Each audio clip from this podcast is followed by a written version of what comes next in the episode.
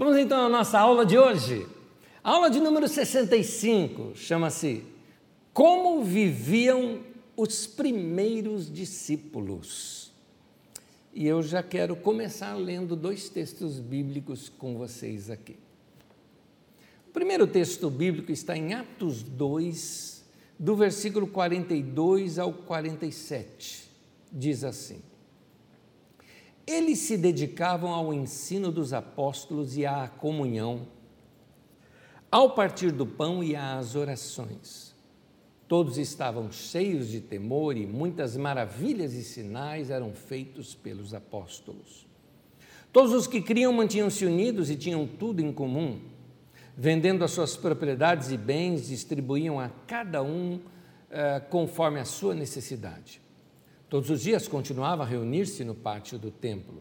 Partiam pão em suas casas e juntos participavam das refeições com alegria e sinceridade de coração, louvando a Deus e tendo a simpatia de todo o povo.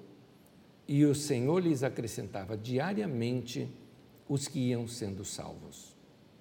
Quero ler agora Atos 4, versículo 40, 32 ao 35. Diz assim: Da multidão dos que creram era uma, uma era a mente e um o coração.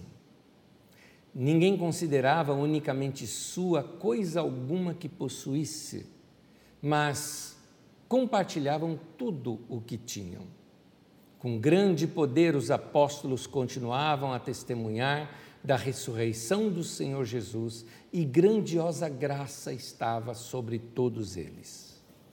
Não havia pessoas necessitadas entre eles, pois os que possuíam terras ou casas as vendiam e traziam o dinheiro da venda e o colocavam aos pés dos apóstolos, que o distribuíam segundo a necessidade de cada um. Muito bem, nós estamos estudando as igrejas do Novo Testamento. Eu estou seguindo a ordem pelo livro de Atos dos Apóstolos e nessa ordem nós começamos aqui com a igreja em Jerusalém. Então, isso aqui seria mais ou menos assim: Igreja de, em Jerusalém, parte 2.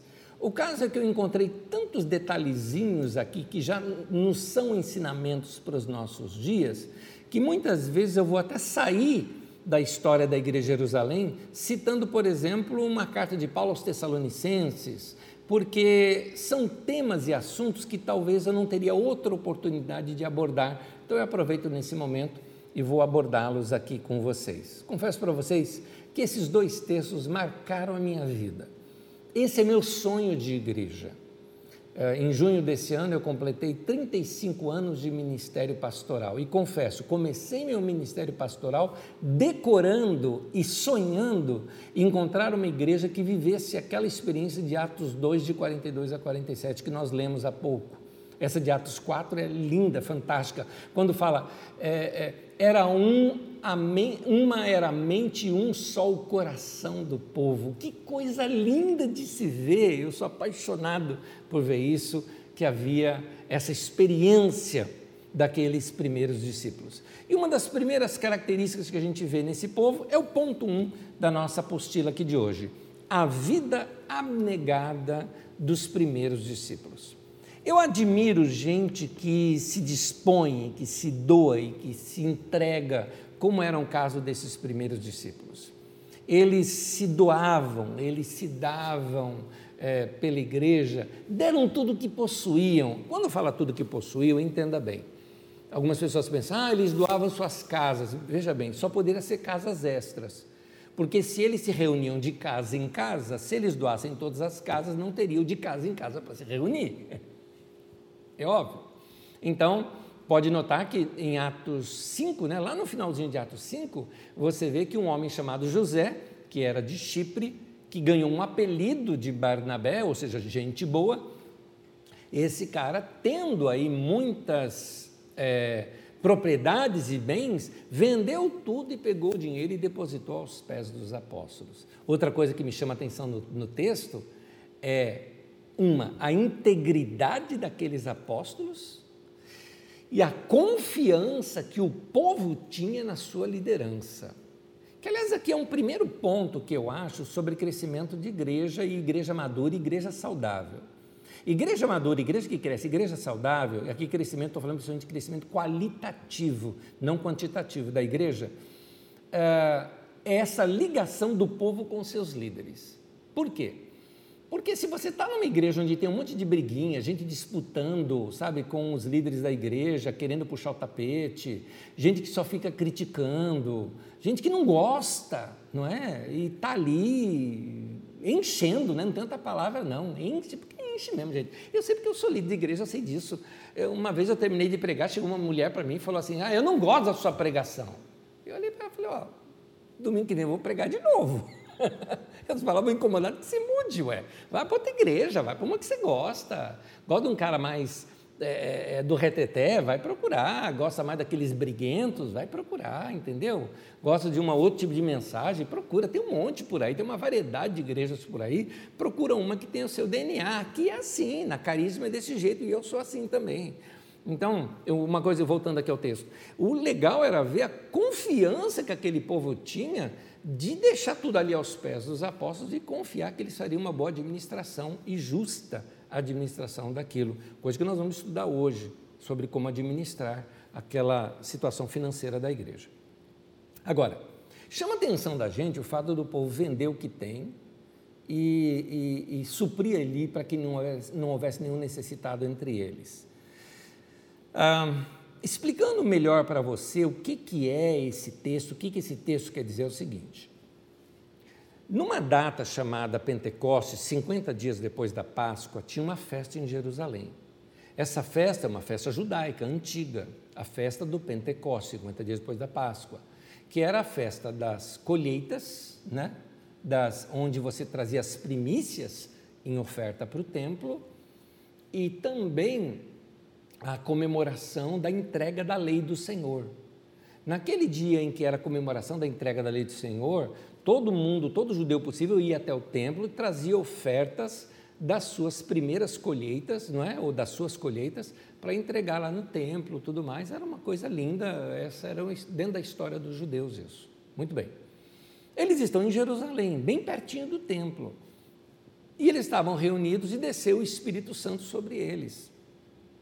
E aí eles começaram a falar em outras línguas, e aquele barulhão todo chamou a atenção de uma multidão de pessoas.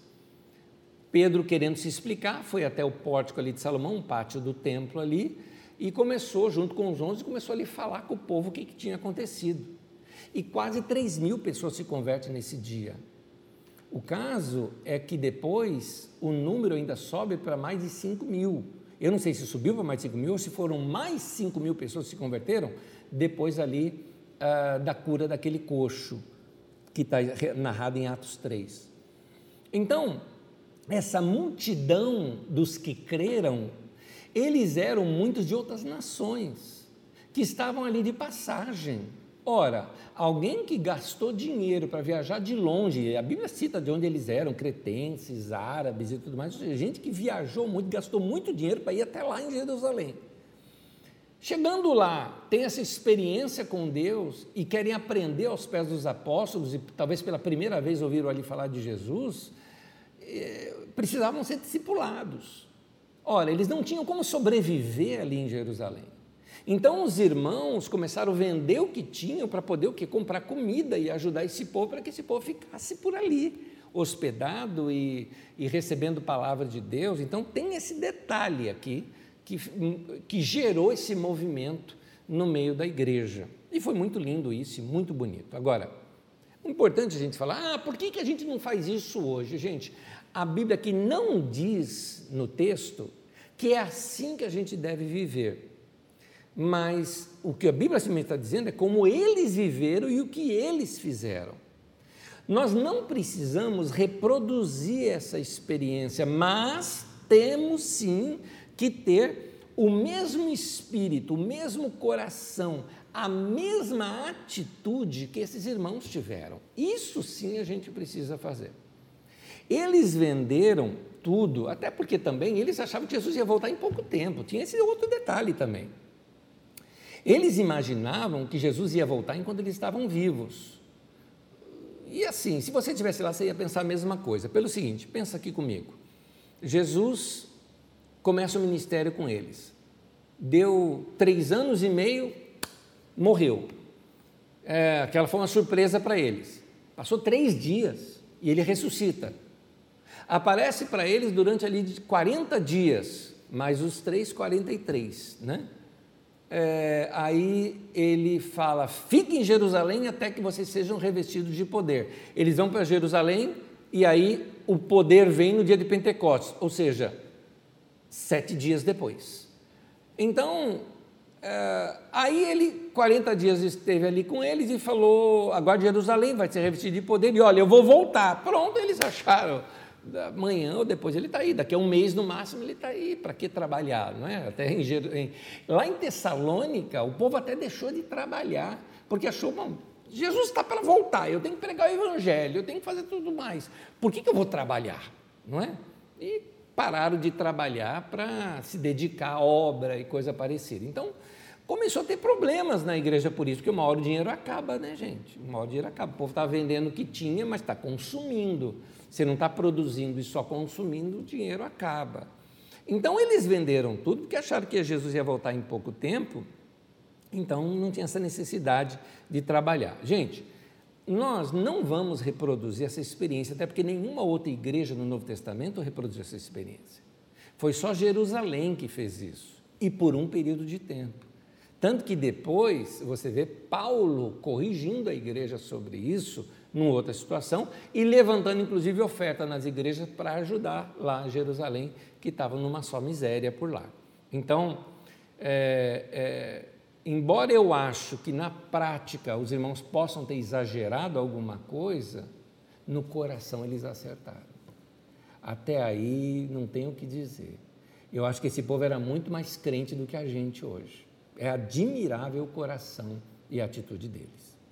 Mas, gente, se você, é, igual algumas pessoas fazem, né? Ah, tem que entregar tudo para a igreja, tal. É, tá, alguém tem que pagar a conta depois. Então, o que aconteceu foi que depois teve, não bastasse o fato de que o dinheiro uma hora acaba, teve fome, teve seca. E isso atrapalhou a economia do império, tendo escassez de alimento, principalmente na região da Judéia, porque lá era é, periferia da periferia do império. Ágabo, um dos profetas, tinha profetizado que isso ia acontecer. Paulo, que estava em Antioquia nesse tempo, mandou os irmãos de Antioquia juntar dinheiro, que era lá na Síria, juntar dinheiro para ajudar os pobres da Judéia, que é Jerusalém, a igreja de Jerusalém. Depois Paulo levanta uma oferta lá na Grécia, lá naquele tempo não se chamava Grécia ali, ali chamava Acaia, é, Macedônia, né? eram, eram províncias assim. E Paulo manda levantar ofertas lá entre os irmãos, na carta aos Coríntios tem detalhes sobre essas ofertas, né? E que era para levantar para ajudar os irmãos lá da Judéia. Então você nota que lá na Judéia a coisa foi feia, lá na Judéia. Então, a lição que a gente aprende aqui é o seguinte: que tudo aquilo que a gente faz tem consequência. Mesmo que a gente faça de bom coração. Porque às vezes a gente faz a coisa de bom coração, mas sem sabedoria. Eu vejo isso muito em obra social. Em obra social tem gente que fala: não, vamos fazer uma obra social, vamos sair por aí fazendo as coisas, aí começa a colher pessoas e não sabe como é que trata depois. Gente, uma hora chega a conta daquilo que você está fazendo. Por isso que uma obra social precisa ser tudo bem organizado, bem regulamentado. É? Tem gente abrindo, por exemplo, igreja por aí. Eu vou te contar um negócio. Foi feita uma pesquisa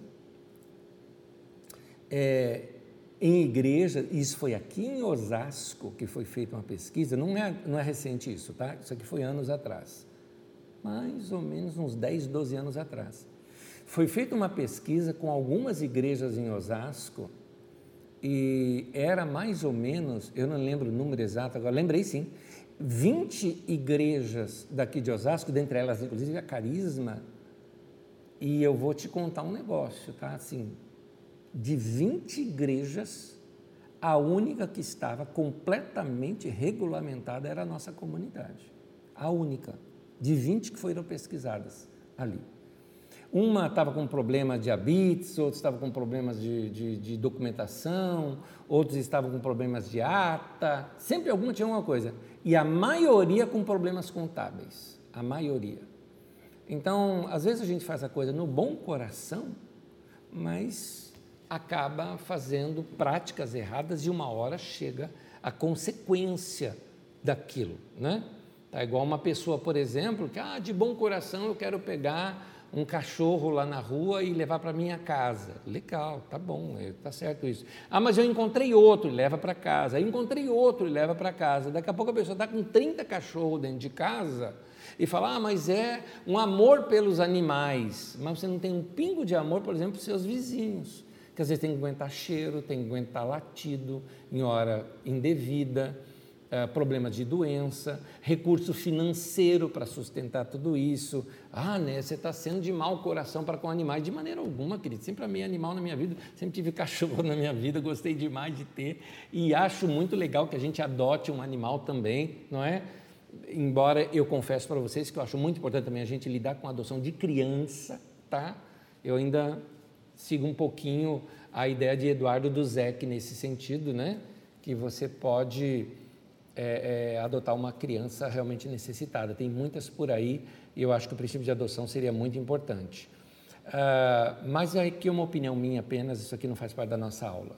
Eu só quero dizer para você que tudo que você for fazer, mesmo que seja de bom coração, uma hora a conta chega. Então você tem que saber fazer também com sabedoria. Às vezes tem muito impulso e pouca sabedoria. Como eu costumo dizer, você é livre para fazer o que você quiser, mas tem limites. Tem limites. Porque alguém vai ter que pagar a conta. Ah, eu quero ser uma mulher livre e eu posso sair para onde eu quero. Mas se você tem uma criança pequena, você vai dar alguém para essa criança para alguém cuidar? É isso? Então aquele teu pai ou tua mãe tem que ficar cuidando da tua criança enquanto você está na balada, porque você é uma mulher livre? Você é mãe agora. Agora tem um papel. Você é pai agora, que não é só para mulher, não, para o homem também. Você é pai agora, tem que ser pai presente. Então, nota, tudo que a gente for fazer tem seus limites. Eu acho que é uma boa lição para a gente aprender. Mas agora eu quero voltar para o texto e voltar aqui para a minha aula. Vamos entrar num ponto aqui que eu encontrei um detalhezinho que talvez eu não tenha outra oportunidade, pelo menos talvez estudando algumas igrejas do Novo Testamento, talvez eu volte a tocar nesse assunto, mas não tanto quanto eu notei que eu poderia tocar agora aqui. São orientações quanto a trabalho, dinheiro e arrecadação na igreja. Quando a gente faz arrecadação na igreja e a igreja tem um forte serviço social, vamos ser sinceros, a gente faz isso por amor. Mas será que não tem gente que abusa? Eu te digo que tem. Pois bem, é, eu já vi, por exemplo, aconteceu na Carisma, não estou falando de fora, estou falando da Carisma, de gente que pegava cesta básica na Carisma para vender. A pessoa não estava precisando. Não, vai lá na igreja que eles dão, e a gente inocente dava. Por isso, tudo tem que ser feito de modo organizado e modo regulamentado. Se a gente não faz uma coisa com uma boa supervisão, vai ter gente folgada assim. Eu costumo dizer uma coisa que às vezes pode ser mal compreendido, mas tem gente ruim nesse mundo, viu? Tem gente folgada e dentro da igreja tá cheio, tá cheio. Eu sei disso, gente, eu, eu cresci na igreja. Costumo dizer que minha mãe me pariu dentro da igreja, porque desde que eu me conheço gente, eu estou dentro da igreja. E eu sei que tem gente folgada, eu sei que tem gente que se aproveita, e eu vou ensinar aqui hoje, meu, meu tema, na verdade, hoje aqui, é falar do amor que esses irmãos tinham. E aqui eu estou abrindo quase que um parênteses, dizendo: sim, a gente ama, mas a gente precisa se organizar. Porque senão nós vamos ser tapeados né? por gente que se aproveita da bondade dos outros. Ah, Nédio, você está sendo muito seco, você está sendo muito duro. Eu aprendi na Bíblia, meu querido. Jesus, aliás, nos ensina a gente ser simples como uma pomba, mas prudente como uma serpente. E ele diz que a nossa vida nesse mundo é uma vida de ovelha no meio de lobo. Paulo, inclusive, quando reúne os líderes da igreja de Éfeso, lá em Mileto, manda chamar os líderes da igreja de Éfeso, lá em Atos 20, tem isso. Ele fala o seguinte: olha, vão surgir lobos no meio de vocês. Então, tem muita gente querendo tirar proveito da igreja. Tem sim, tem sim, eu sei que tem. Tem gente que quer usar a igreja para vender. Tem gente que quer usar a igreja para ganhar dinheiro, porque às vezes a gente pensa de quem usa a igreja para ganhar dinheiro é pastor. Ah, pastor está enriquecendo por causa da igreja. Ué, tem gente que é malandro sim, mas tem gente que é digno do seu salário. Ué. O cara está trabalhando, não está querendo enriquecer. Ele está crescendo na medida que a obra vai crescendo. E isso é totalmente justo, inclusive está na Bíblia, já, já a gente vai inclusive ler um texto sobre isso. Mas o que eu quero dizer é outro tipo, porque às vezes a gente sempre olha para esses né, gadarenizam né, alguns aproveitadores por aí e se esquece que tem um monte de gente, às vezes, que quer usar a igreja para fazer marketing de rede, quer usar a igreja para fazer contato e pedir dinheiro emprestado e não pagar, que eu sei que tem gente que faz isso. Né? Tem gente que está falando, nossa, o Anésio hoje está pegando em cima disso. Gente, 35 anos de pastorado, você acha que eu já não vi essas coisas? Tem, tem. Tem gente que vem, te conta aquela história, tudo mais, aí você quer ajudar. Ah, a pessoa, depois de ajudado, pega, muda de igreja, vai contar a mesma história na outra igreja. Essas coisas todas acontecem. Mas vamos ver o que a Bíblia diz? Vamos lá.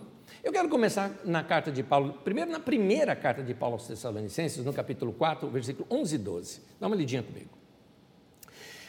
Esforcem-se para ter uma vida tranquila, cuidar dos seus próprios negócios e trabalhar com as próprias mãos, eu chamo atenção pelo fato do seguinte, ó, como nós os instruímos. Então, note que Paulo dava ensinamento para as pessoas com relação a trabalho, a negócios. Paulo ensinava isso. Então, aqui, e ele fala: Eu ensinei vocês a fazerem isso, porque Paulo queria que o povo prosperasse, queria que os irmãos cuidasse dos próprios negócios e crescesse. Não tem nada de errado com isso, tá? Ó, como nós os instruímos, a fim de que andem decentemente aos olhos do que, dos que são de fora e não dependam de ninguém. Tá aí. Então, querido, é, nota que Paulo já sabia que tinha gente no meio da igreja que você vai ver isso, ele deixa mais claro isso depois no outro texto, que não trabalhava tal e se encostava na bondade dos irmãos e ficava dependendo dos outros. E Paulo falou: Eu já instruí vocês, cuide dos seus negócios, trabalhe com as próprias mãos, nós os instruímos. Paulo mesmo, quando ele vai ali para a região de, da Acaia, né, que é Corinto, por exemplo, Paulo foi lá fazer tendas e tudo mais para poder sustentar. E um detalhezinho: sustentou ele, o Timóteo e, se eu não me engano, acho que era o Tito ou o Tíquico que estava com eles ali também, o Epafrodito, não me lembro agora, mas tinha mais um ali também na equipe de Paulo. E Paulo sustentou, ganhou tanto dinheiro que ele sustentava os outros, inclusive com os negócios dele.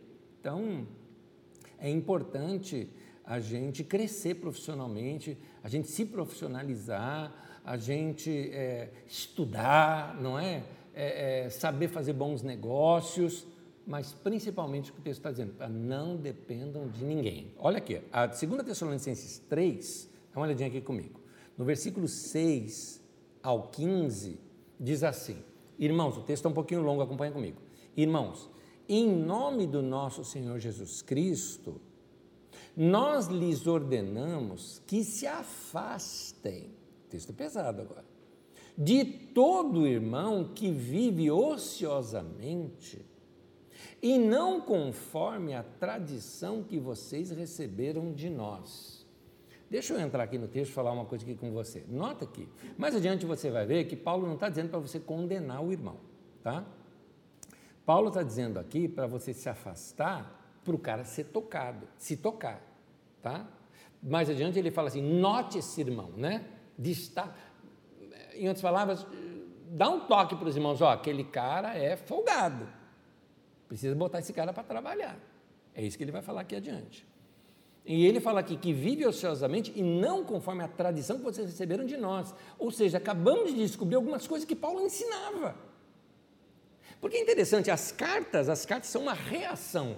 As cartas não são um ensinamento a igreja, Paulo foi lá, ensinou a igreja, tal, tal, de uma outra cidade, ele pega e escreve uma carta para aquela igreja. É o que a gente tem hoje nas mãos. Então, como que por espelho a gente consegue perceber aqui, olha uma das coisas que Paulo fazia. Paulo ele falou, conforme a tradição que vocês receberam de nós. Ou seja, haviam determinados fundamentos bons e tradicionais para se praticar, dentre eles é trabalhar, trabalhar. É interessante notar quando você estuda Weber, por exemplo, né, um grande, é, vou chamar assim, um grande sociólogo, né, no final do século XIX, ele analisa o crescimento econômico europeu com a reforma protestante. E ele mostra como o protestantismo, através do seu ensino sobre trabalho, fez a Europa crescer e prosperar. Então, é uma análise muito interessante ali de Weber. Então, eu queria chamar a atenção disso, porque muitas vezes ah, a igreja fica assim, por exemplo, tem muita coisa assim no meio da igreja que é na base do. Eu vou usar uma expressão, mas eu vou ter que explicá-la, tá? na base do espírito missionário. Vou explicar isso. Na década de 70 surgiram várias comunidades missionárias no Brasil. Essas comunidades missionárias eram entidades missionárias, elas não eram uma igreja local, era uma entidade para treinar missionário para enviar para o campo. Então, é, é, algumas subsistiram, algumas fizeram boas obras, outras eu acho que até atrapalharam um pouco a igreja. Por exemplo, coisas assim acontecem. Chegou, vou te contar uma, vou te contar uma. Aconteceu isso aqui, aqui, aconteceu isso aqui. Uma pessoa me procurou e falou o seguinte: Anésio, um sonho da minha filha é ela ser missionária em tal lugar. Eu falei, poxa, que legal, que bom, e legal que vocês, como pais, incentivam sua filha. Pois é, ela se inscreveu e ela vai, isso era mais ou menos novembro ou dezembro já.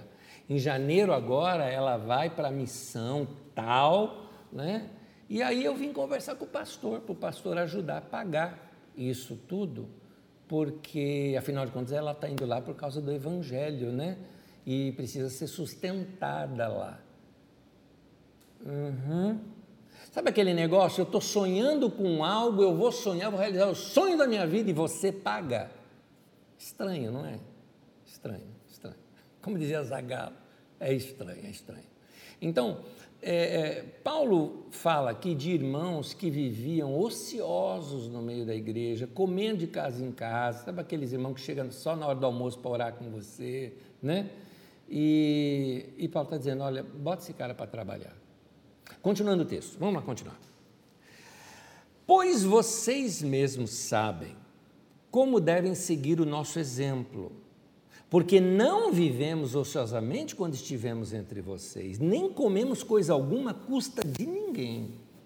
Ao contrário, trabalhamos arduamente, com fadiga, dia e noite, para não sermos pesados a nenhum de vocês. Não porque não tivéssemos tal direito. Nota, Paulo nota que ele, como pregador e como líder na igreja, tinha o direito de receber algo da igreja. Não tem nada de errado com isso. Mas ele queria deixar um modelo para os irmãos. Ele diz o seguinte: mas para que nos tornássemos um modelo para ser imitado por vocês. Quando ainda estávamos com vocês, nós lhes ordenamos isso. Note, ordenamos. Se alguém não quiser trabalhar, também não coma. Pois ouvimos que alguns de vocês estão ociosos não trabalham, mas andam se intrometendo na vida alheia. Ainda os camaradas ficavam se intrometendo na vida alheia, pode. A tais pessoas ordenamos e exortamos no Senhor Jesus Cristo que trabalhem tranquilamente e comam seu próprio pão. Quanto a vocês, irmãos, nunca se cansem de fazer o bem. Se alguém desobedecer ao que dissemos nesta carta, Marquem-no, é isso que eu estava falando, que anote-o, né? marquem-no. E não se associem com ele, não sustenta esse cara, para que se sinta envergonhado. Contudo, aqui vem o lado, não o considerem como inimigo, mas chamem a atenção dele como irmão.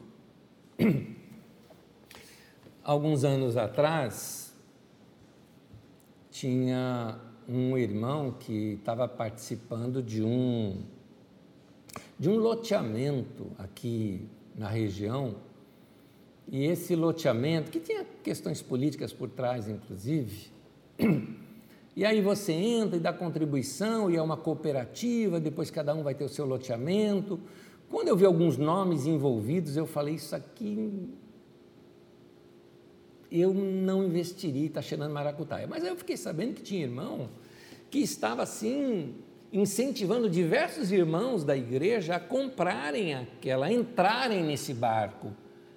Por que razão ele ia tirar proveito disso? Porque se você levasse tantas pessoas, você ganhava, sabe, desconto percentual na compra do seu terreno, aquela coisa, ou seja, usando a igreja para ganhar benefício próprio.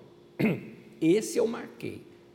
Marquei, botei o dedo assim, falei, irmão, você não vai fazer isso. E vou dizer mais: você está proibido de fazer isso no meio da igreja, usando a igreja para benefício próprio. Eu não quero isso. Essa pessoa saiu do nosso meio por causa disso, magoado comigo, porque eu fui muito claro com ele que ele estava sendo um espertalhão. Mas eu não considero como inimigo, considerei como irmão. Eu estava explicando para ele: você está errado fazendo isso. Não deu ouvidos. Perdeu dinheiro ele, perdeu dinheiro todos esses irmãos, e esse terreno nunca foi deles. Continuando. A Bíblia também fala, por exemplo, no Antigo Testamento, nós já estudamos isso aqui lá atrás, mas no Antigo Testamento, o dízimo, por exemplo, ele era uma espécie de um fundo social em cada vilarejo para sustentar aqueles que ministravam a lei do Senhor para eles, ou seja, os levitas, que eram o, o, a liderança espiritual deles, para que a lei do Senhor continuasse indo. Os caras tinham que viajar de cidade em cidade, pregar o evangelho, pregar o evangelho, pregar a lei, né? explicar a lei, sentar com a liderança da cidade, ensinar a lei para todos. Precisavam de tempo para eles também se prepararem e estudarem para poder ensinar lá para eles. Então eles eram dignos de receber salário por isso. E também parte daqueles dízimos era para órfãos, estrangeiros, é, refugiados, estrangeiro é refugiado, e viúvas, para ajudar essas pessoas. É, é, e aí, quando a igreja começa aqui em Atos, nós vemos também que os apóstolos eram sustentados pelo ministério, eles eram sustentados por aquilo que as pessoas davam também. Pedro, inclusive, fazia viagens com a mulher dele. Ele viajava pago pela igreja isso, para que ele pudesse levar o evangelho em outras cidades também. Está aqui no Novo Testamento tudo isso.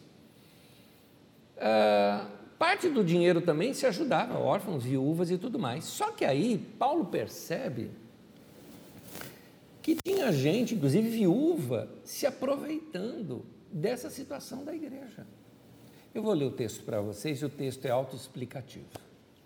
1 Timóteo capítulo 5, versículo 3 ao 16. Outro texto bem longo, mas o texto explicativo, acho que eu só vou fazer um ou outro comentário nele. Segue comigo a leitura. Trate adequadamente as viúvas que são realmente necessitadas. Note essa expressão dele que ele repete muito. São realmente necessitadas. Ou seja, não é o fato que a pessoa é viúva que ela tem que ser sustentada. É isso que Paulo está querendo explicar. Aí continua o texto. Mas, se uma viúva tem filhos ou netos, que estes aprendam primeiramente a colocar a sua religião em prática, cuidando da sua própria família e retribuindo o bem recebido de seus pais e avós, pois isso agrada a Deus. A viúva, de novo a palavra, realmente necessitada e desamparada, põe a sua esperança em Deus e persiste dia e noite em oração e em súplica mas a, a que vive para os prazeres, ainda que esteja viva, está morta. Uma explicaçãozinha muito rápida aqui é que me parece, pela leitura do texto, me parece que algumas viúvas recebiam é, ajuda da igreja, eram mulheres novas ainda, queriam se casar, ou seja, estavam com desejos sexuais, então elas aproveitavam que era viúva, estava livre, saía com a almarada, não tem outra palavra para dizer, e era ainda sustentada pela igreja porque era viúva. Então, Paulo está aqui consertando essa situação de viúvas novas que poderiam simplesmente resolver sua situação se casando novamente e acertando a sua vida, ou cuidando e organizando a sua própria vida, ah, de viúvas que eram sustentadas pela igreja, mas que eles tinham filho tinha família, então a família tem a obrigação de sustentar isso para não sobrecarregar a igreja. E aí ele fala das viúvas verdadeiramente viúvas, ou seja, aquela mulher que não tem nada na vida. Morreu o marido, ela não tem filho, está desamparada. Essa sim a igreja tem que ajudar. É isso que Paulo está consertando nesse texto. Vamos lá. Diz assim o texto ainda, né? É, Deles estas ordens para que sejam irrepreensíveis.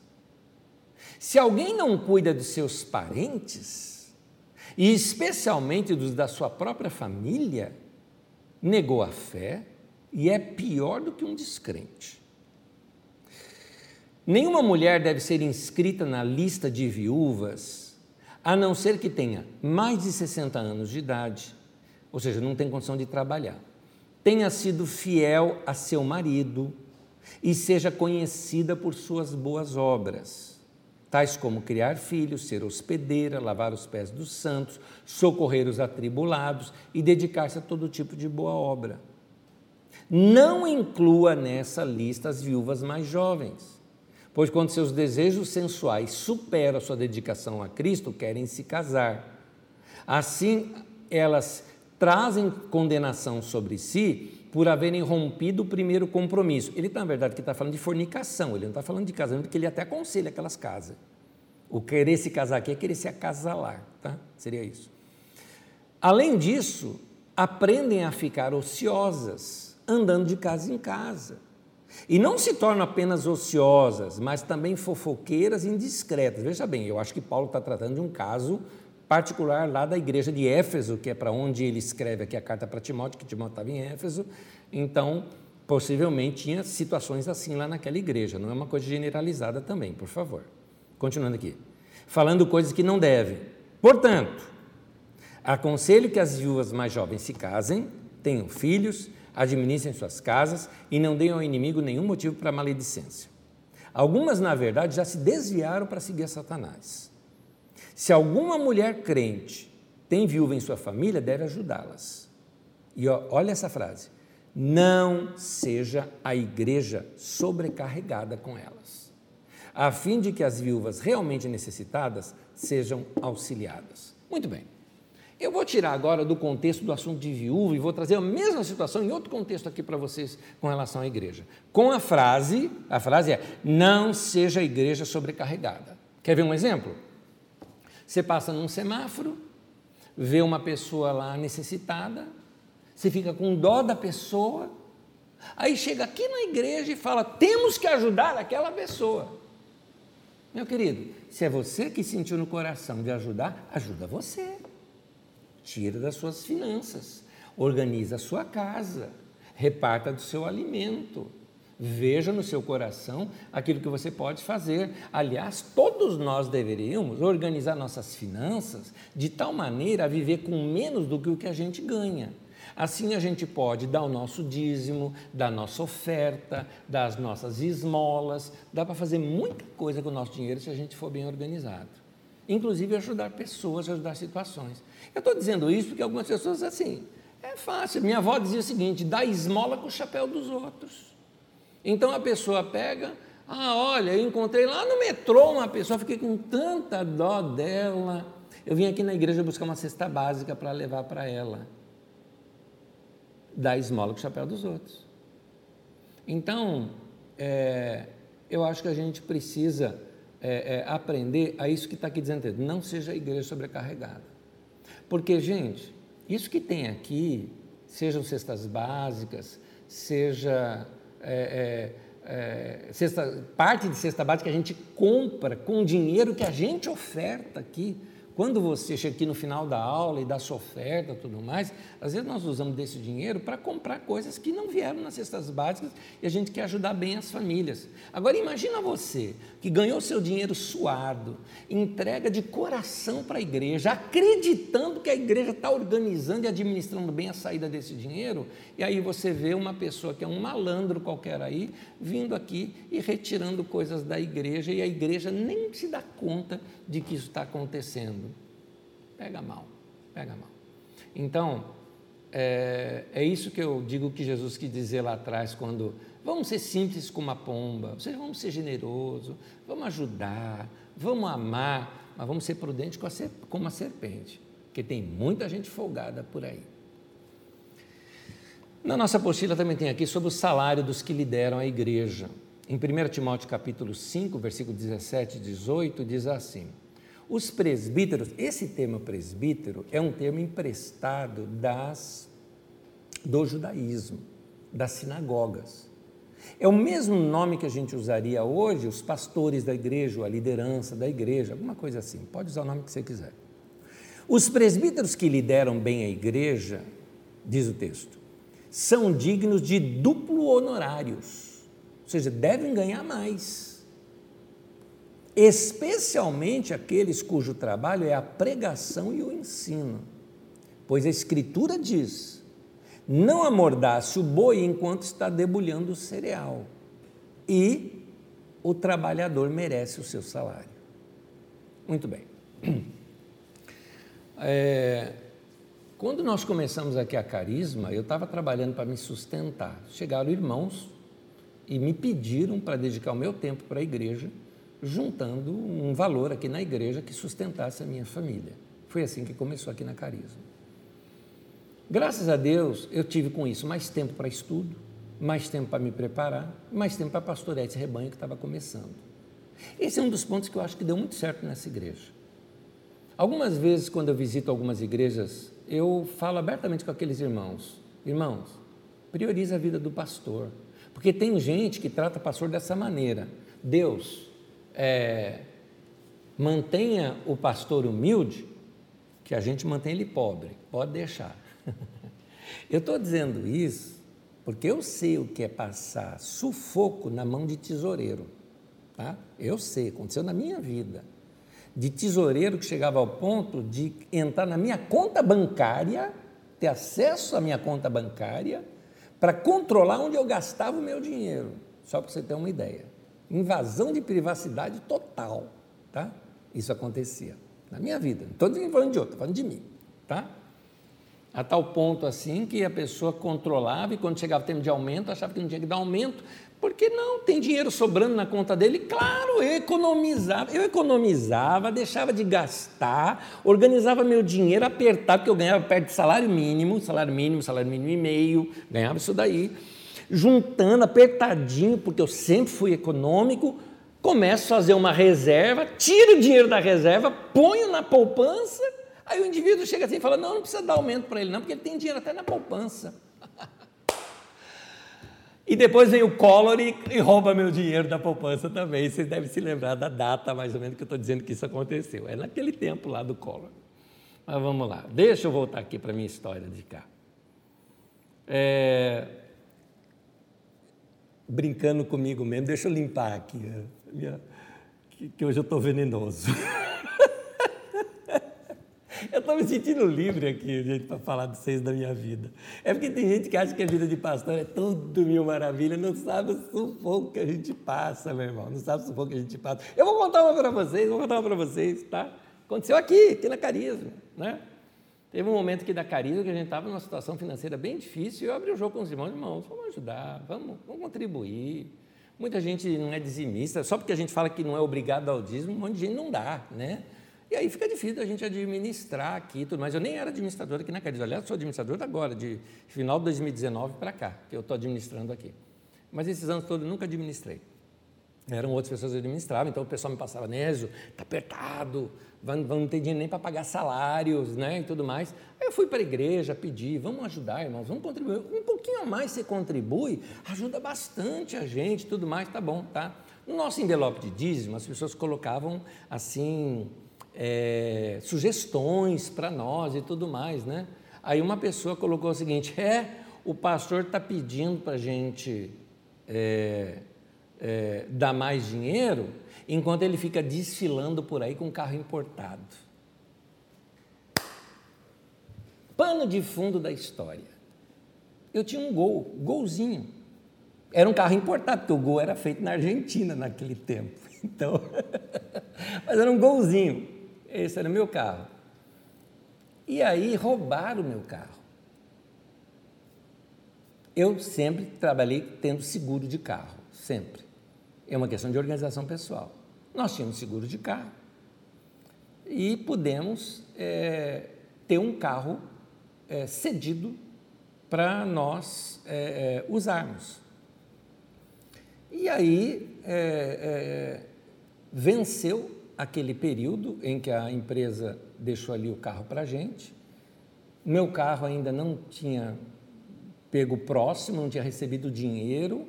E aí, como é que eu vou fazer? Eu tinha que pregar fora. E estava tudo certo de eu pregar num lugar. Eu fui aluguei um carro para viajar. Quando eu fui alugar um carro, eu fui alugar um carro básico. Desculpa estar me prolongando o assunto, só para te dar detalhe. E aí era lançamento naquela época do IDEA. O IDEA era, era lançamento da Fiat naquele tempo. E aí, quando eu cheguei para alugar o carro, ah, já tinha acertado tudo por telefone, cheguei na loja, não tinha o carro da minha categoria, que eu tinha pago. A mulher me falou: olha, pelo mesmo preço, não tem nada, nós vamos te dar um carro de uma outra categoria. Inclusive, é um carro novo que tem na, na, na linha, você vai gostar, que é o Ideia. Poxa, achei o máximo. Fui viajar com o carro, preguei fora, voltei, passei aquele final de semana, que eu tinha alugado para final de semana, fui entregar o carro na segunda-feira, a pessoa me falou o seguinte, falou, olha, o senhor foi sorteado aqui para algo. Tem uma determinada entrevista que vão fazer com você mais adiante, que vai levar uma hora de entrevista, mas ah, estão dispostos a deixar esse carro com o senhor por um mês, de graça, desde que o senhor depois cumpra tudo isso, preencha um formulário que não vai ser pequeno e uma hora de entrevista. Eu falei, claro que eu topo. Então eu fiquei um mês com aquele carro delicioso, dirigindo para lá e para cá. E aí eu recebo esse recado. Gente, deixa eu ser justo também. A irmã nos procurou depois, se desculpou, tá? Ela se desculpou por ter falado isso, porque ela foi anônima, ela não tinha colocado o nome, mas ela teve é, é, caráter suficiente para dizer: falei besteira, errei. E ela realmente foi perdoada, está tudo ok, não tem nenhum problema, nenhum zero de problema com ela. Aliás, passei a admirá-la né, porque ela se consertou, né? Mas a história está aí. Eu falei para ela, a história tem que usar, porque ela é bem ilustrativa para a gente tomar mais cuidado quando for julgar alguém. Mas voltando aqui, nós não temos que voltar para o tempo da igreja primitiva. Nós temos que olhar para frente. São desafios novos que a gente tem uh, nos nossos dias. Mas uma coisa é certa: quando a gente olha para a igreja primitiva ou para a igreja neotestamentária, a gente vai encontrar alguns fundamentos de vida que nos faltam hoje no meio da igreja. É isso que eu estou fazendo hoje aqui, pegando fundamentos daquele tempo e trazendo para as nossas realidades. Então a gente precisa olhar para esses fundamentos e construir bases para os nossos dias, porque o Espírito Santo vai nos capacitando para nós, como liderança da igreja, olhar o que tem ali na história para poder traçar um caminho para os nossos dias hoje. Então a Bíblia diz assim, Filipenses 2, versículo 5: Seja a atitude de vocês a mesma de Cristo Jesus. Jesus, então, ele é o modelo que foi deixado para nós de como nós devemos viver. Nós devemos olhar para Jesus e ser como Jesus. Ah, Nes, mas Jesus não era bondoso com todos? Bondoso com todos, mas se você notar como é que ele lidava com os fariseus, com os religiosos, ele chamava de raça de víbora. Jesus chamou o, o, o, o líder político na época, que era o rei, de raposa. Jesus também, assim, ele sabia que, que, que essas coisas tinham que ser denunciadas, coisa errada tem que ser denunciada, né? Mas, ao mesmo tempo, amava os pobres, amava o necessitado, protegeu uma, uma mulher adúltera que não fosse apedrejada, é, tocou num leproso sem que ninguém tocasse naquele homem. É, Jesus era maravilhoso. Então nós temos que buscar essa mesma atitude é, que havia em Jesus. E que a gente vê ela onde?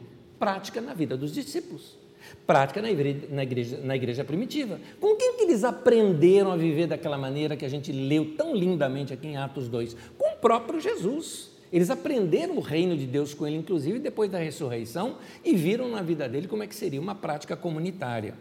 Então, se a gente, como eles tinham seguido Jesus, é, é, esses irmãos tinham fundamentos que falta na igreja hoje, que talvez se um daqueles irmãos fosse transportado no tempo e fosse viver nos dias de hoje, talvez não reconheceria a igreja como nós chamamos igreja hoje. principalmente isso que a gente vê na mídia, nas TVs, ele fala, isso aí não tem nada a ver com Jesus. Então, diz o texto: seja a atitude de vocês a mesma de Jesus, seja a atitude de vocês a mesma que vocês viram nos irmãos no princípio, porque eles imitaram diretamente a Jesus. Atos 2, 42. E eles se dedicavam ao ensino dos apóstolos e à comunhão, ao partir do pão e às orações. Eu gosto dessa palavra dedicar. Eles se dedicavam, eles eram devotos, eles não mediam esforço para fazer o que eles acreditavam que precisava ser feito. Agora eu vou correr um pouquinho aqui no meu ensino, porque eu estou vendo que eu tenho muita coisa ainda para falar. Ponto 2. Eles se dedicavam ao amor. Venderam tudo que tinha só para poder ajudar um ao outro. Como a gente já viu, pode até não ter funcionado o que os discípulos fizeram, mas cá entre nós, para vender tudo o que tinham, para distribuir, para que não houvesse necessitado, foi uma ação de amor assim inigualável. Como é que alguém consegue amar desse jeito? Como é que consegue amar como Jesus amou? É fantástica maneira, o amor de Jesus por nós é um negócio incrível, o amor desses irmãos uns pelos outros é uma coisa maravilhosa. O segredo era, o Espírito Santo estava neles. Era o Espírito Santo que estava reproduzindo a vida de Jesus neles. É por isso que eu disse para vocês que a gente tinha que estudar antes sobre o Espírito Santo para entender o livro de Atos, senão a gente não entende. Romanos 5,5 diz assim: Deus derramou seu amor em nossos corações, por meio do Espírito que ele nos concedeu. Então, a primeira coisa que o Espírito Santo vai gerar na tua vida é o amor. Quando a gente pega o livro de Gálatas e fala, o fruto do Espírito é amor, é o primeiro que aparece. Então, quem é cheio do Espírito é cheio de amor. Se você não está conseguindo amar como Jesus amou, se você está percebendo que está faltando amor na tua vida, está precisando ser cheio do Espírito Santo. Você está precisando abrir teu coração para Deus e falar, Deus, me encha do teu Espírito. Eu estou precisando de um batismo aqui de amor na minha vida. Então, vamos humildemente pedir isso para Deus. Aquele povo, eles amaram tanto que eles não podiam ver alguém com necessidade que prontamente se propunham a ajudar. Eu tenho uma lista de coisas aqui que eu disse que eu vou repetir, está aqui na minha apostila. Eu não consigo ver uma igreja cheia do Espírito Santo jogando praga, maldição, mandando gente para o fogo do inferno. Eu não consigo imaginar igreja fazendo isso. Eu não consigo ver uma igreja formada por discípulos de Jesus desejando mal para pessoas. Eu não consigo imaginar uma igreja que se diz seguidora de Jesus e não se envolver com obras assistenciais e auxílio ao pobre. É interessante, a igreja quer hoje poder, quer estar lá no poder, quer ter dinheiro, quer ter influência, quer estar junto dos ricos. Quando a Bíblia, na verdade, mostra que a igreja tem um ministério ao pobre e ao necessitado. Sim, a gente ama o rico tanto quanto ama o pobre, mas não pode fazer diferença entre pessoas. Um dos meus sonhos como igreja é que dentro da igreja, de cada reunião da igreja, estou falando de qualquer reunião de igreja que a gente tenha, não estou falando só da carisma aqui não, é que a igreja seja um lugar tão cheio de amor que qualquer pessoa que entre no lugar se sinta amado, sabe, se sinta acolhido. E assim, não importa se é rico, se é pobre, ela é bem recebida. E é importante uma igreja que não fique privilegiando o rico, sabe, privilegiando gente importante ou gente famosa. Porque uh, parece que gente famosa, eu, eu não entendo um negócio desse, eu vou jogar aberto com vocês, eu não entendo um negócio desse. Silvio Santos vai, estou dando nome, Silvio Santos vai visitar uma igreja, o pastor chama ele lá na frente e dá o um microfone para o cara trazer saudação para a igreja. O cara nem crente é, e dá um microfone para o indivíduo pregar. Ah, mas o cara é um homem notório no Brasil. Claro, um cara, um comunicador dos melhores que já teve nessa nossa nação. Honras ao cara como comunicador, mas não é pastor, não é, não é cheio do Espírito Santo. Por que, que vai dar microfone? Porque o cara tem dinheiro. É por isso. Por que, que não dá microfone para outras pessoas? Está igual um cara que uma vez me ligou e falou: Ah, Fulana, lembra de Fulana? Ah, sim, ela se converteu, né? Ela não vivia só voando aí por balão azul, essas coisas todas, não, se converteu, tal. E aí, pastor, eu queria levá-la aí na sua igreja, para ela dar o testemunho dela, para ela cantar aí com os irmãos. Eu já sabendo onde o cara queria chegar, porque ele era o empresário dela, eu aqui no telefone falei, ó, oh, irmão. E direto ao ponto, quanto que custa isso? Quando ele me falou o valor, eu estava curioso para saber quanto é que custava. Mas é claro que tem que ser uma oferta de amor, né, meu irmão? Uma oferta de amor, mas estipulada. Era aquele tanto que tinha que pagar. Aí eu contei para ele, falei, mas meu irmão, uma coisinha. É, quanto tempo que ela se converteu? Ah, irmão, ela teve uma experiência com Deus. Ela vai contar o testemunho. Na igreja, a igreja vai chorar de ouvir o testemunho dela. Fazia uns oito meses que ela tinha se convertido. Né? E, quer dizer, ele disse, né? É, eu estou dizendo isso porque essa pessoa hoje não está mais no Evangelho. Aliás, aprontou um monte por aí. E, e aí eu falei para ele, falei, olha, eu vou te contar uma história. Naquele tempo a Carisma ficava aqui na Vila Holanda. E o nosso vizinho lá, que eu gostava tanto dele, o Pangaré, eu gostava do Pangaré, gente boa. Anos atrás, lembro de ter encontrado ele num, num mercado, o cara chegou a chorar quando me viu. E eu recebi ele muito bem ali, foi uma coisa maravilhosa. Mas enfim, eu falei o seguinte: ó, oh, eu tenho um vizinho aqui que é o Pangaré. E rapaz, a dona Maria, a mãe do Pangaré, se converteu. Ela vem todo culto aqui. A mulher está convertida. Coisa linda de ver. E eu nunca coloquei a dona Maria, mãe do Pangaré, para dar o testemunho aqui para toda a igreja, né? Porque a Bíblia mesmo fala que não deve ser neófito, né? novo na fé, aquelas pessoas que a gente coloca à frente, né? Eu acho que é legal ouvir um testemunho de um irmão, de outro, mas pregação, eu acho que seria bom edificar melhor a vida dessa que você está se referindo aí, né? Antes de colocá-la para pregar. Ele falou, pastor, o senhor não está me entendendo. Eu falei, estou te entendendo sim. Você acha que eu tenho que abrir o meu púlpito só porque a pessoa é famosa? E a pessoa aqui do lado, que eu sei que se converteu, eu mesmo não coloco, por que, que eu vou colocar essa outra? Só porque ela aparece na televisão? Não, pastor, o senhor não está me entendendo. Eu falei, estou entendendo sim. Se você é empresário dela, tem que cobrar um cachê alto, porque você leva grana nisso também. E você cresceu os olhos aqui, porque a igreja é grande. É por isso. Ó, oh, pastor, você não está me entendendo. Eu falei, estou entendendo sim. É por causa de você que a igreja está se afundando nessa lama de corrupção e de vergonha que tem acontecido no nosso tempo. E tu, tu, tu, tu, tu. Foi a resposta dele para mim, né? Mas tá bom, vamos lá. Tiago capítulo 2, versículo 1 ao 9, diz assim: Meus irmãos, como crentes em nosso glorioso Senhor Jesus Cristo, não façam diferença entre pessoas, tratando-as com parcialidade. Suponham que na reunião de vocês entre um homem com anel de ouro, roupas finas, roupa de marca, bonito, ou assim, sabe, é famoso, é, seja famoso na área política, seja na área da televisão, né? um jogador de futebol, e também entre na mesma reunião um pobre com roupas velhas e sujas. Se vocês derem atenção especial ao homem que está vestido com roupas finas e disserem, aqui tem um lugar apropriado para o Senhor, mas disserem ao pobre, vai, fique em pé ali, ou sente-se no chão, junto ao estrado onde eu ponho meus pés não estarão fazendo discriminação, fazendo julgamentos com critérios errados? Ouçam, meus amados irmãos. Detalhe: esse cara era o líder da igreja de Jerusalém. Então, nós estamos estudando sobre a igreja de Jerusalém aqui. Ouçam, meus amados irmãos. Não escolheu Deus os que são pobres aos olhos do mundo para serem ricos em fé e herdarem o reino que ele prometeu aos que o amam? Mas vocês têm desprezado o pobre. Não são os ricos que oprimem vocês? Não são eles que os arrastam para os tribunais? Não são eles que difamam o bom nome que sobre vocês foi invocado?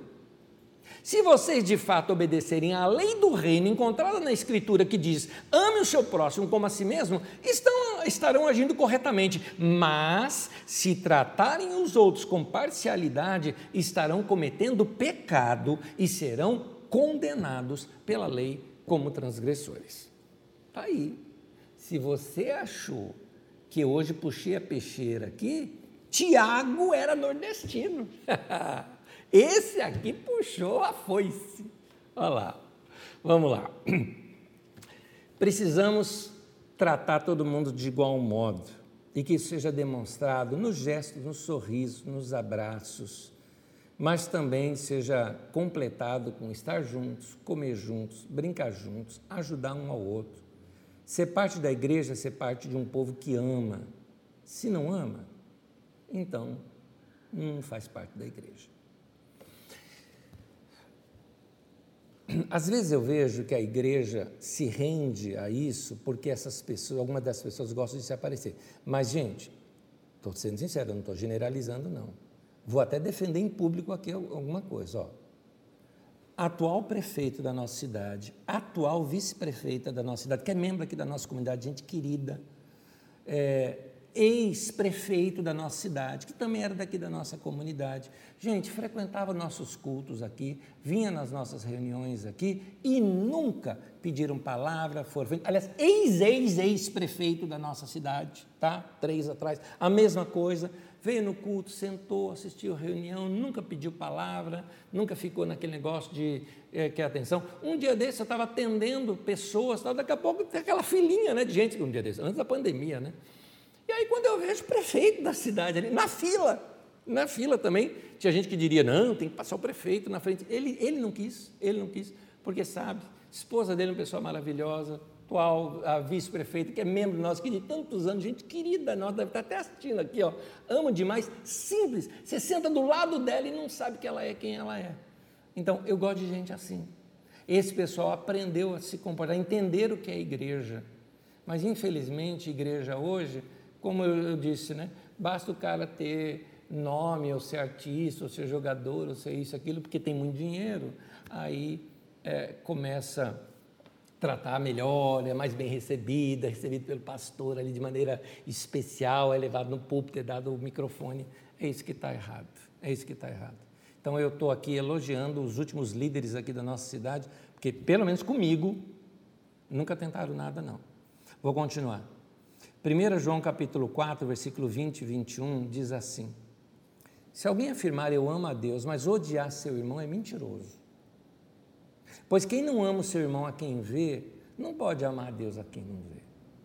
Ele nos deu esse mandamento: quem ama a Deus, ame também o seu irmão. Então, gente, se é igreja, então ama. Se não ama, não é igreja. E quando eu falo amar, tem que amar de modo igual. Tem que ajudar tem que tratar bem a todos. Por isso que eu não gosto de título, sabe? Não gosto dessas coisas. Não gosto de título, cargo, essas coisas. Isso aí só faz divisão no meio da igreja. Não precisa. O que eu acho lindo nessa igreja é que a igreja amava e amava muito. Depois você lê a apostila toda, tem muita coisa aqui. Eu vou correr um pouquinho aqui no meu ensino, porque minha hora já está avançando bastante. Eles, ponto 3, eles se dedicavam à comunhão. Ah, tem uma diferença que a gente vai notar aqui de multidão e comunidade. Com a descida do Espírito Santo na igreja, ele transformou aquela multidão que seguia em Jesus em comunidade. Multidão vai no auê, né? Multidão vai no oba-oba, multidão vai na modinha, né? É, comunidade é povo, é família, constrói história, tem história juntos. Costumo dizer uma das coisas aqui sobre a Cariza, eu falo o seguinte, olha, aqui não é igreja de modinha não, porque aqui você tem história. Você tem membro fundador frequentando até hoje. Você tem amizade com pessoas aqui de 25, de 30 anos, sabe? A, a passa da história da nossa comunidade, do tempo de história da nossa comunidade. O que mostra que é uma igreja que está fazendo coisa séria e deixando história, construindo famílias aqui.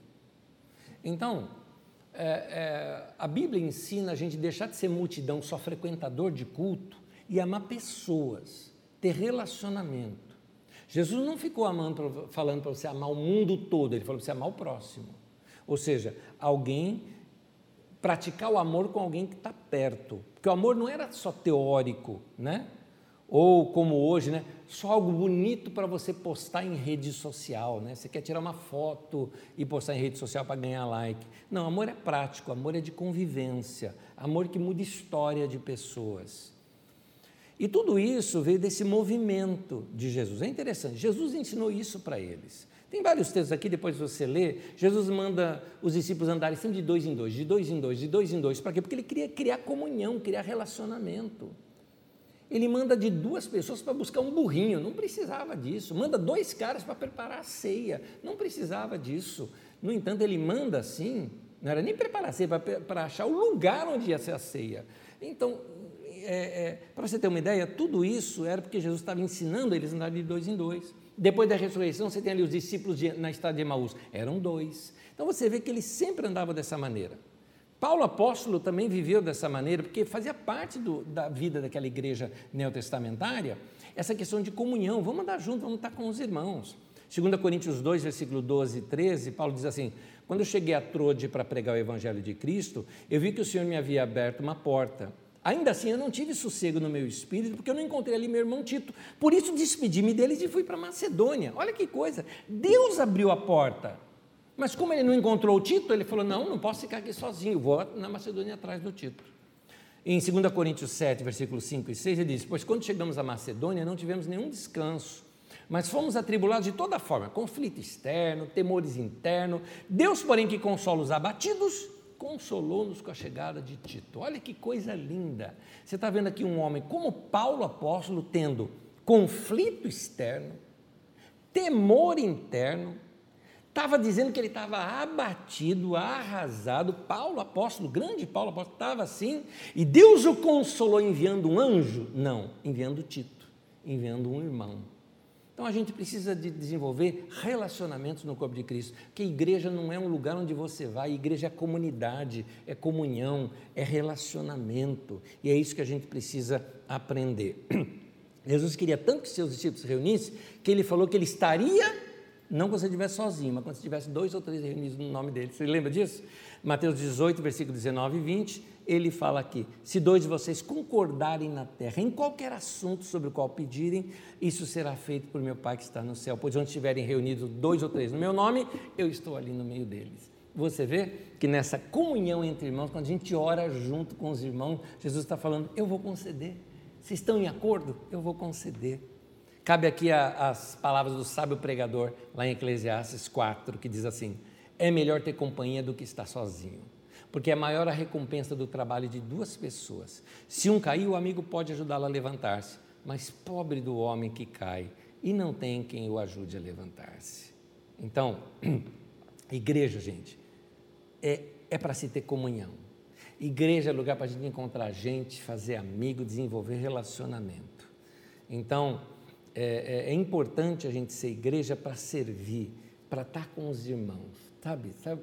Isso é importante. Eu sei que a gente está com uma saudade agora com o negócio da pandemia, né? que a gente está distante um do outro, mas assim que nós retomarmos nossas reuniões, que no nosso planejamento está aqui planejado para outubro de 2021 agora, nós retomarmos nossas reuniões, é, venha para ver os irmãos, para matar saudade, para dar aquela emoção de ver. Eu domingo quase que chorei aqui na ceia, né? Eu engasguei ali só porque eu estava vendo ali um grupo de irmãos pequeno, que era o nosso grupo de música, mais alguns técnicos ali. Essa é a minha saudade.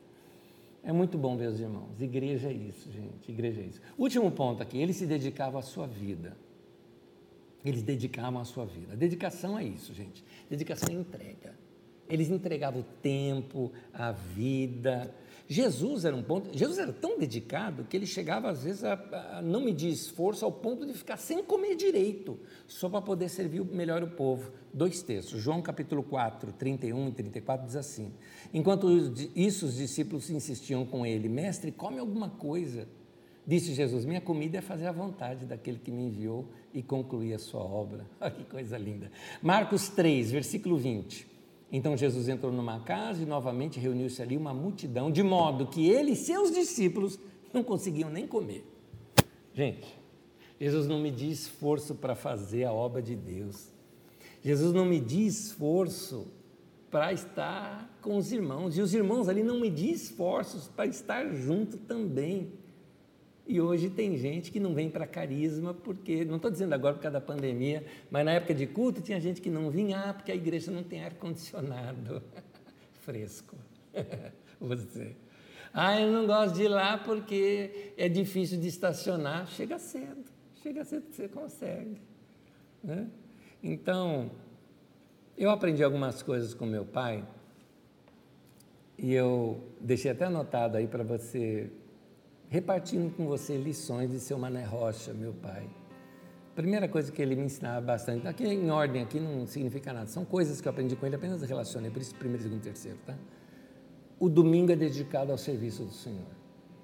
Meu pai era daquele cara assim, falou, Anésio, domingo é para a igreja que a gente vive, é para a igreja, tal, tal. Na, na época eu comecei a jogar futebol, e tinha um jogo de futebol cedinho, meu pai ficou no meu pé até que eu parei, arruma outro dia, domingo não.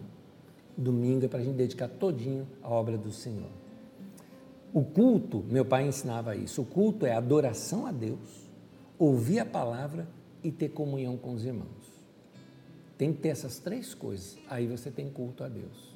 Por isso que a gente tem que estar na reunião da igreja.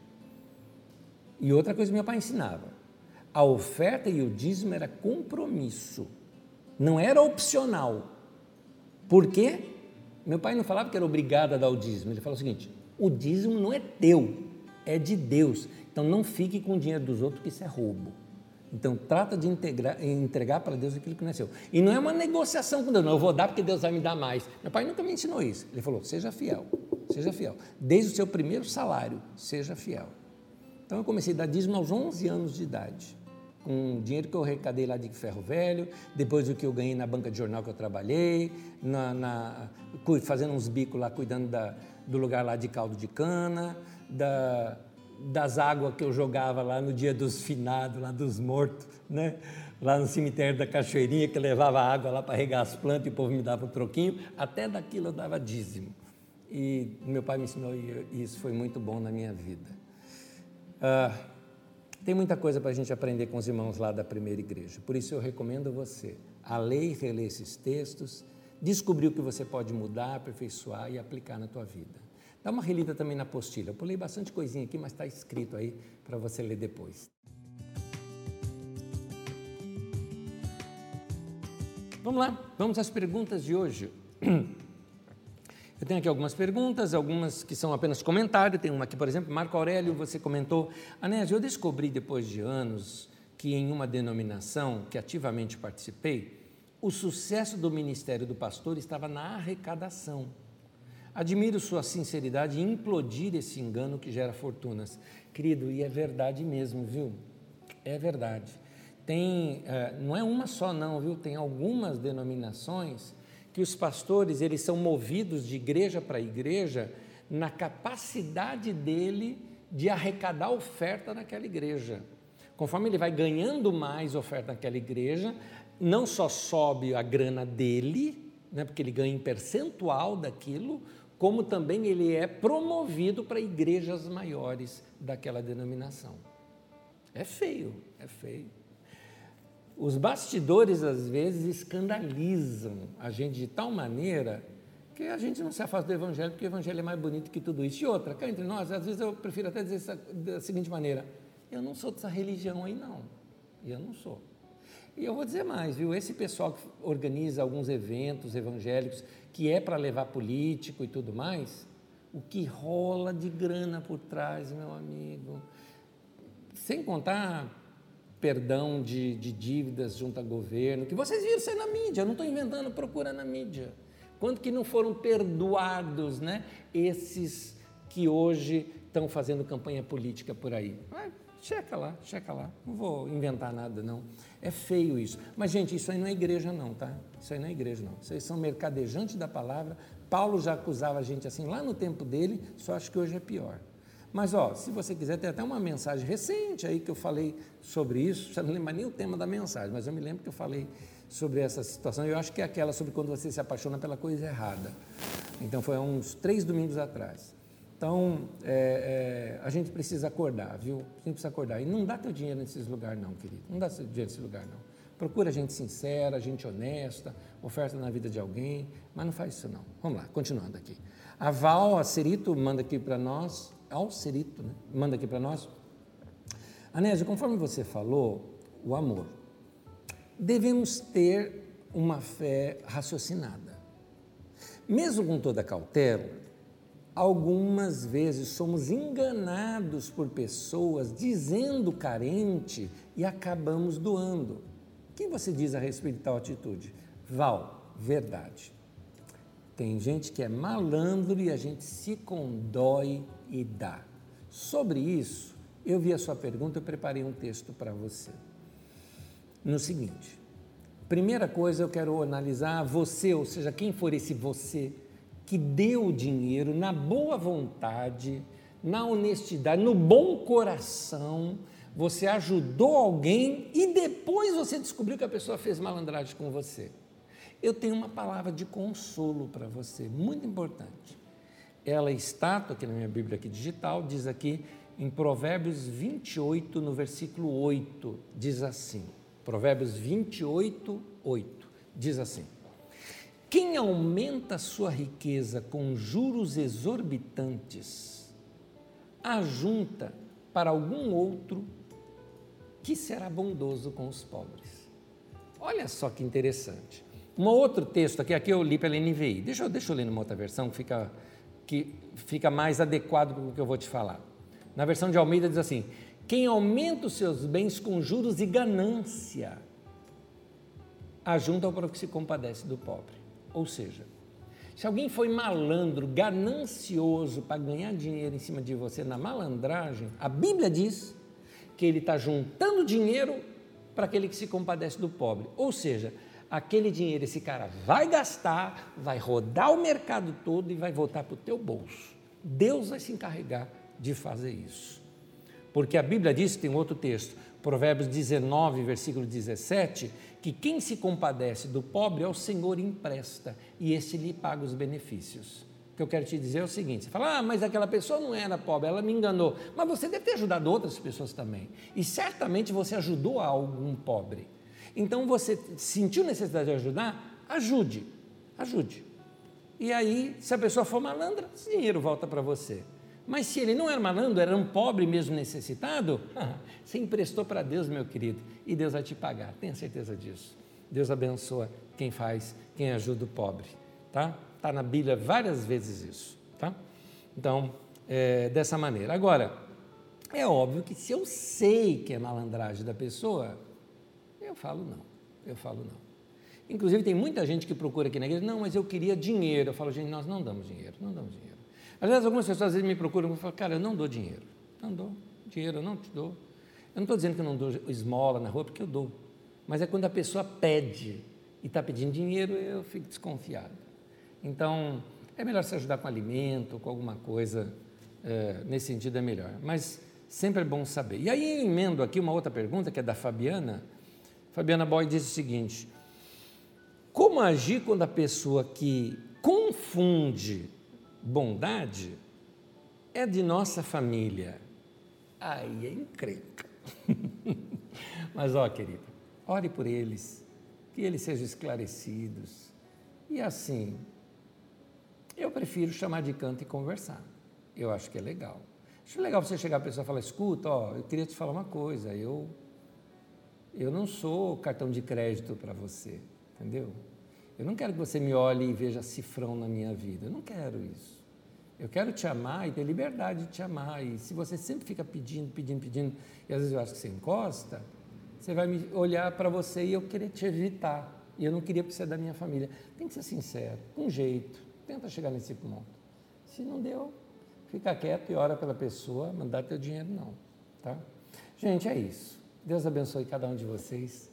Espero ter ajudado vocês e que a palavra de Deus ensinada aqui hoje para nós, eu uso esse ensino aqui também para doutrinar. A palavra didaquê, na versão de Almeida é traduzido como doutrina, tá? A palavra didaquê.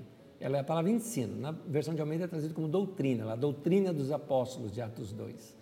Então, é, essa doutrinação nossa é para a gente aprender como viver é para gerar uma cultura entre nós. Que Deus abençoe a tua vida, que você seja próspero, que você cresça, que você abençoe muita gente, seja generoso, mas seja amável e dócil como é uma pomba, mas seja prudente como é a serpente. Foi Jesus que disse isso. Deus te abençoe, até terça que vem.